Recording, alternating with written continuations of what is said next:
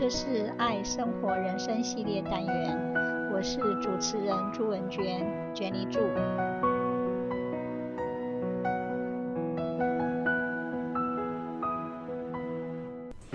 Elegance and grace，优雅与端庄。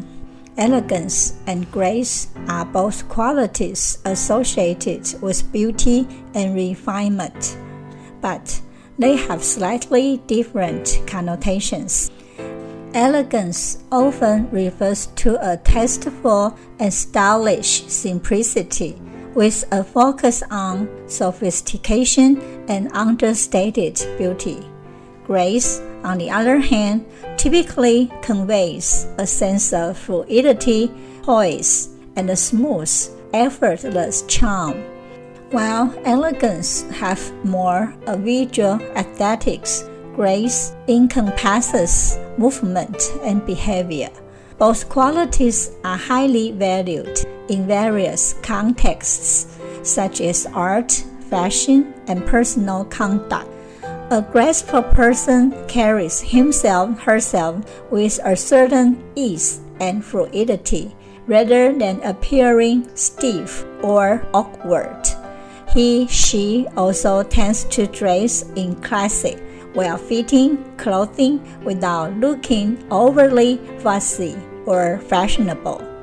An elegant person knows how to be gentle and is often seen as being composed and collected, even in challenging situations. He, she maintains an aura of calm that can be quite loving. Of course, elegance is not just about physical appearance or behavior. It is also about having a certain attitude and approach to life. An elegant person is often ambitious, yet humble, passionate, yet level headed. He, she has a strong sense of self awareness and is comfortable in his, her own skin this inner confidence is what really makes him her shine. Elegance is a personal expression that stems from a combination of inner grace, refined taste, and attention to detail. In other words, we can infuse elegance, including grace, into our daily routine and inspire others to appreciate the beauty of refined living. True elegance comes from within and is a state of mind as much as it is a way of lifestyle. A sincere smile, politeness, charm, and ability to put others at ease all contribute to an aura of elegance in men as well as women. Actually, we certainly can embrace the refined and sophisticated elegance to our actions, choices, and environment. Politeness, respect, and consideration for others are essential elements of elegance. For example, good manners, such as holding doors for others, using polite language, and expressing gratitude are the various ways to show elegance. Moreover, kindness, cleanliness, and simplicity can help us to transform our environment into a serene and elegant place.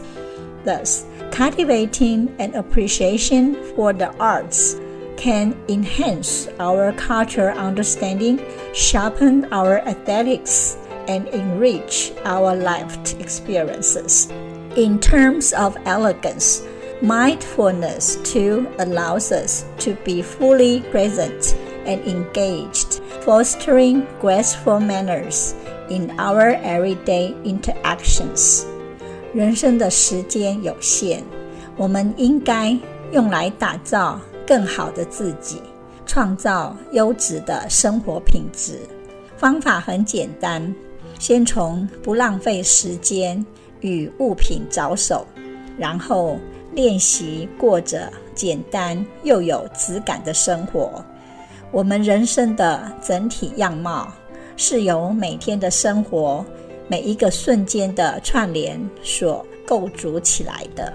我们应该要用自己所拥有的宝贵时间，打造出理想的自己。首先，我们要了解自己喜欢的风格，只要身边摆放自己最爱且优质的物品即可。家具是如此，衣饰也是如此。然后，我们要细心对待，长长久久地使用它们。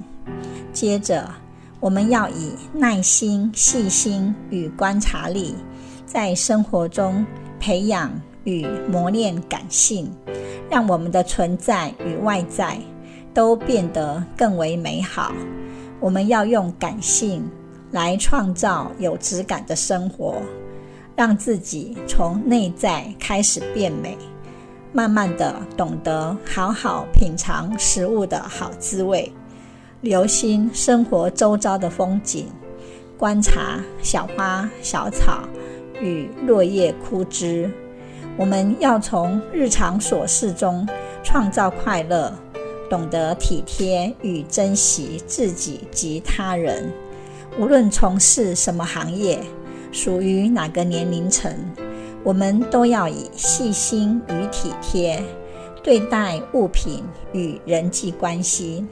如此一来，每一天的生活都会是美好的时光。只要我们让生活变得简单又有质感，我们就会发现自己整个人与外表。都会更美丽漂亮，周遭的空间也会变得更美。我们要在生活中培养感性，在都市中接触大自然。我们要让自己变得优雅，成为表情与心灵美丽的人，拥有好人品，维持好人脉，感谢自己。并去做对他人有益的事。谢谢聆听，拜拜。